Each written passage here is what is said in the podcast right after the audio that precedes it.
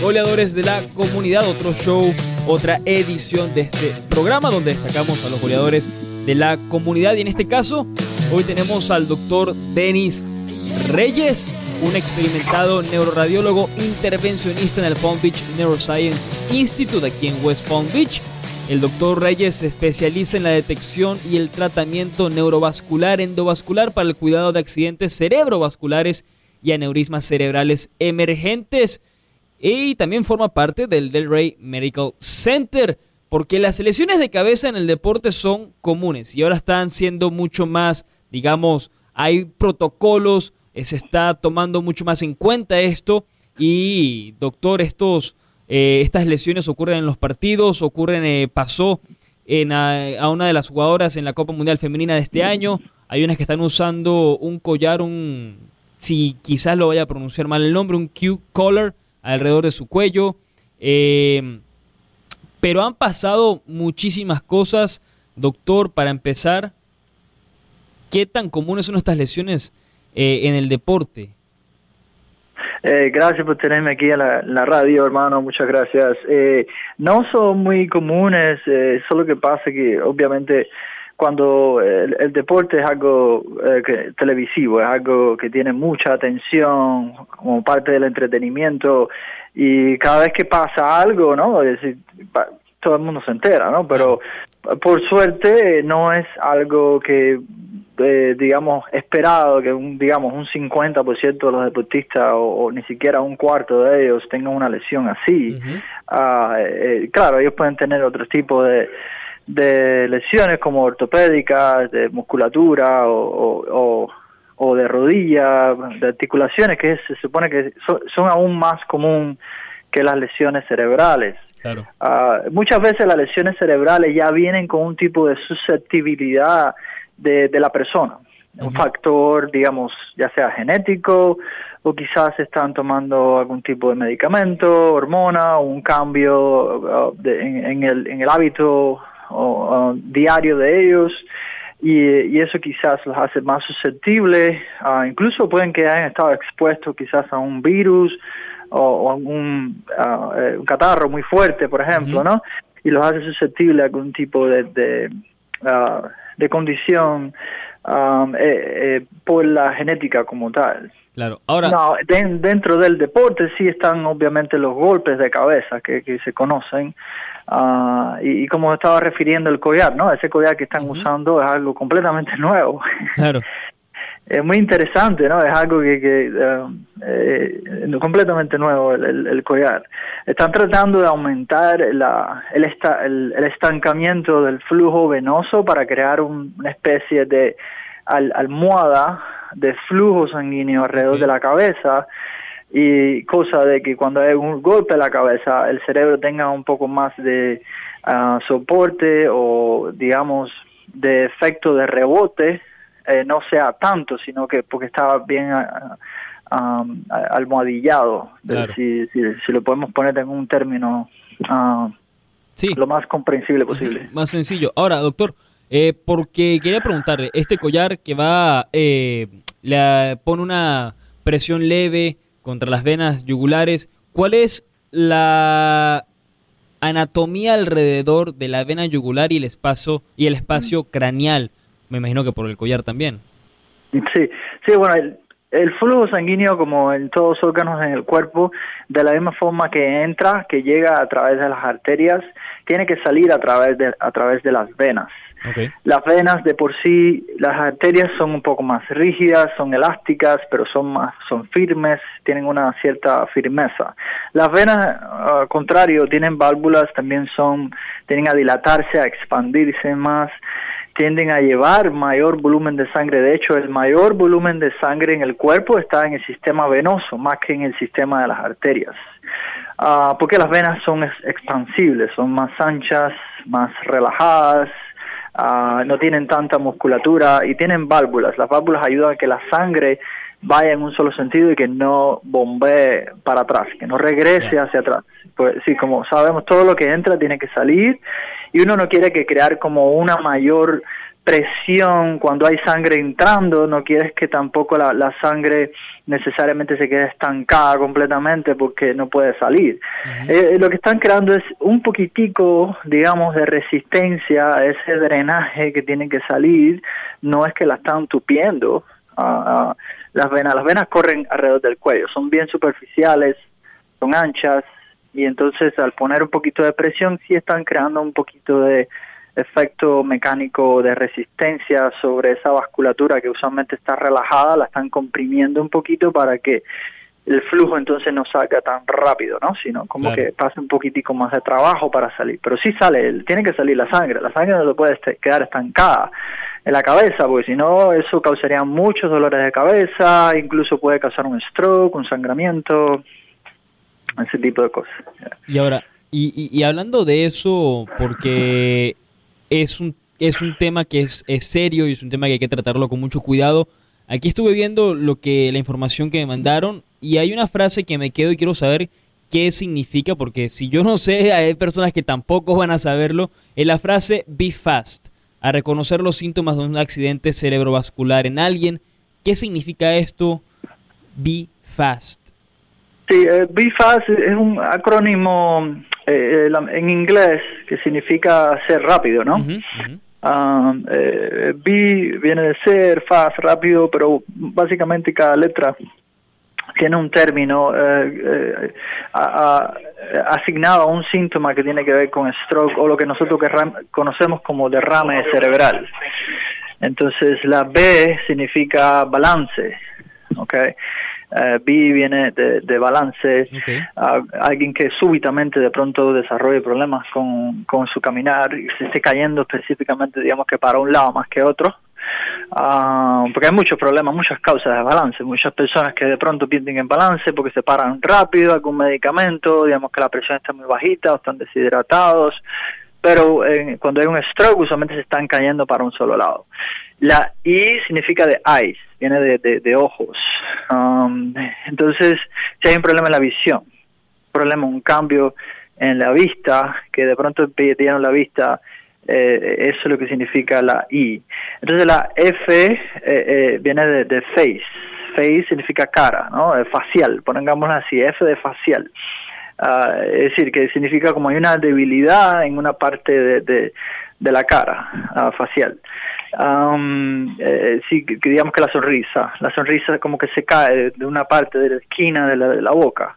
Lo otro es A, que significa arms, o que nosotros entendemos como brazos. ¿no? Tenemos los brazos, uh, son los arms. Ah, entonces los brazos, si uno le pide a un paciente o una persona, un amigo que aguante los brazos porque estás pensando que está pasando algo, le pides que aguante los brazos como si estuviera aguantando una pizza. Si se, de pronto una, una mano se va cayendo un poquito, ya ahí eso es indicativo de que puede que esté eh, frente a un derrame cerebral. Claro. Um, entonces, ese es ARMS. La S significa eh, eh, speech. Uh, ya speech es más bien vinculado con el lenguaje, el habla. De pronto el paciente o la persona, familiar, amigo, está teniendo enredada la lengua, no entiende lo que le están diciendo, no sabe expresarse, no puede expresarse, no puede ni siquiera, digamos, hacer una decisión de llamar al 911 o llamar a una emergencia porque no reconocen que de pronto están teniendo un derrame cerebral. Eh, entonces ahí es donde viene la T, que la última letra significa tiempo. El tiempo es muy importante porque está, cada minuto estamos perdiendo, eh, el paciente está perdiendo dos, dos millones de neuronas ah, en, el cerebro por no recibir flujo sanguíneo.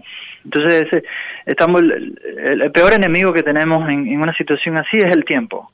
Cada minuto cuenta con respecto a que a que eh, tengamos un mejor resultado uh, o que el paciente como tal tenga un mejor resultado lo antes que llegue al, al, hospital los mejores mejores el chance de que se recupere en, en tres meses. Si todo lo que lo hacemos acá en el hospital usualmente es medido a los tres meses. Sí, toma tiempo recuperarse de un derrame. claro. Por eso, por eso el tiempo es obviamente muy sensible y apenas se vean los primeros síntomas hay que llamar al 911 para así poder tomar ya las medidas necesarias. Ahora, usted trabaja en el Delray Medical Center, un centro de integral de accidentes cerebrovasculares. ¿Puede explicar la, la diferencia o la distinción de ser un centro integral de accidentes cerebrovasculares?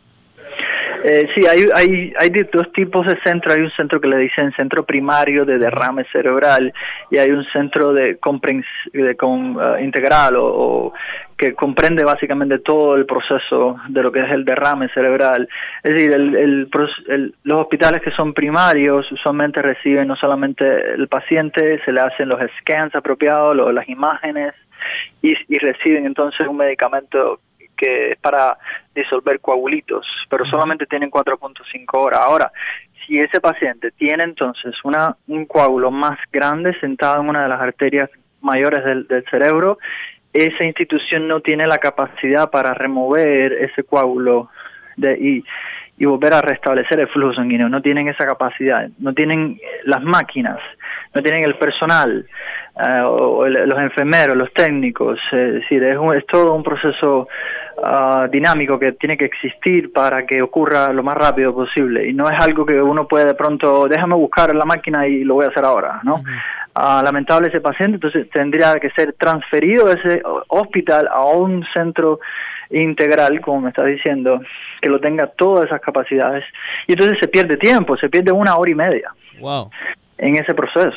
Sí, por eso es tan importante y, por eso es que proveemos también educación a, nuestros emergenciólogos de, del rescue, los equipos de, rescate de, nuestra ciudad. Yo voy y les explico la importancia de, llevar a, a un paciente que tenga estos síntomas, llevarlo directamente a un centro que ya tenga todas las capacidades de hacer un procedimiento como este lo antes posible y que tenga también los equipos, el personal entrenado, porque tienen que estar, ese personal tiene que estar entrenado. Ese personal no se entrena ni siquiera en ninguno o dos meses, toma años a veces ah, eh, coger ese entrenamiento. Esa especialización, ahora doctor, hablando de entrenamiento, de especialización en este tipo de casos, eh, ¿en qué tipos de atención de accidentes cerebrovasculares se especializa? Antes de terminar la entrevista para que la gente sepa. Sí, eh, estoy um, en la parte de los isquémicos, cuando las arterias pequeñas o grandes se cierran, o en la parte opuesta, en que las arterias de pronto eh, se les escapan, sueltan, se rompen y sueltan sangre, ya sea por un, un efecto de un aneurisma cerebral uh, o efecto de una malformación vascular. Eh, una conexión anormal entre una arteria y una vena, un aneurisma, que significa como un globito que sale de, la pared de una arteria, de pronto se rompe, sangra y puede matar a la, a la persona en menos de 40 Um, eh, de hecho en minutos. Minutos puede matar a la persona. El 40%, 50% de los pacientes ni siquiera logran llegar al hospital porque fallecen en la, en, la, en la casa. Sí. Es una condición, son condiciones serias y por eso cuando encontramos una situación así, se le pide a los pacientes que presten atención a situaciones como dolores de cabeza. Si tienen dolores de cabeza, que vayan al primario, a un neurólogo, para de pronto hacerse una resonancia, a chequear las arterias, las venas, chequear el cerebro, asegurarse que todo está bien anatómicamente eh, dentro de la cabeza ah, y prevenir una situación aún más ah, devastadora. No, y es así, eh, como, como dijimos antes, el tiempo es primordial. Antes de terminar la entrevista, doctor, dos cositas rápido. Sé que recientemente dio una presentación sobre la prevención, síntomas y tratamientos de accidentes cerebrovasculares en Del Rey puede compartir su dedicación para concientizar sobre los accidentes cerebrovasculares en nuestra comunidad? Sí, estamos eh, estrechamente vinculados, estamos, hemos establecido muy buenas relaciones contra, con el condado de nosotros, ah, eh, eh, de, la ciudad de, Del Rey, sobre todo la parte civil. Ah, entonces, recientemente pudimos hacer una presentación bien educativa con respecto a lo que sería derrame cerebral, las causas, por qué pasa, las intervenciones, cómo estamos estructurados nosotros en el hospital y qué, hemos logrado hacer con lo, con, lo que tenemos. Ah, y y es, es, muy buena, es una buena oportunidad porque muchos de estos pacientes se sienten se sienten cómodos en hablar del tema porque de, de hecho han, o han tenido la experiencia ya sean ellos mismos, un familiar, un amigo, han sufrido una situación parecida y por eso es que vienen a las charlas. vienen a la charla para aprender más del tema. Uh, ¿Sabe? Cuando, cuando a alguien no le ha pasado nada, entonces no, no nadie quiere saber del tema, ¿no? Claro, claro. cuando, pero cuando, cuando pasa algo, ya todo el mundo quiere saber del tema, ¿no? So, entonces, siempre hay que estar informado porque, eh, eh, sobre todo con este acrónimo de, de Be Fast, porque puedes estar salvándole la vida a su familiar, a un amigo, a un, a, un vecino, en ese tipo de situaciones. Claro, ¿no? Y es así, es así. Ahora, eh, doctor, se nos acaba el tiempo de la entrevista, hay que irse a la pausa. ¿Algo más que le gustaría agregar sobre la atención del cerebro que brinda? Eh, bueno, nosotros estamos localizados uh, específicamente en el área de, eh, no solamente en Boynton Beach, Estamos, tenemos otra oficina cerca del centro médico de, de Ray. Uh, se puede sentir eh, como um, el número de la oficina de nosotros es 561-499-7551. Uh, entonces cualquier situación de, de, un derrame cerebral, o una pregunta, dolor de cabeza, aneurisma cerebral, incluso sangrados subdurales, eh, pueden venir a, a nosotros um, para verlos en la oficina. Es así, doctor, muchísimas gracias. Para obtener más información sobre el doctor Denis Reyes o para solicitar una cita con él, visite pbni.com o llame al número que dio el doctor 561-499-7551. Las oficinas del doctor Reyes están localizadas en Palm Beach Neuroscience Institute, en el Canyon Town Center en Boynton Beach. Doctor, muchísimas gracias. Feliz día y le deseo lo mejor. Un placer y muchas gracias para la comunidad que se mantenga atenta y cuidándose mucho con sus factores de riesgo, con los primarios y, educándose entre ellos mismos. Importante eso para la comunidad. Así es, doctor. Muchísimas gracias. Vámonos a la pausa y le vuelven goleadores.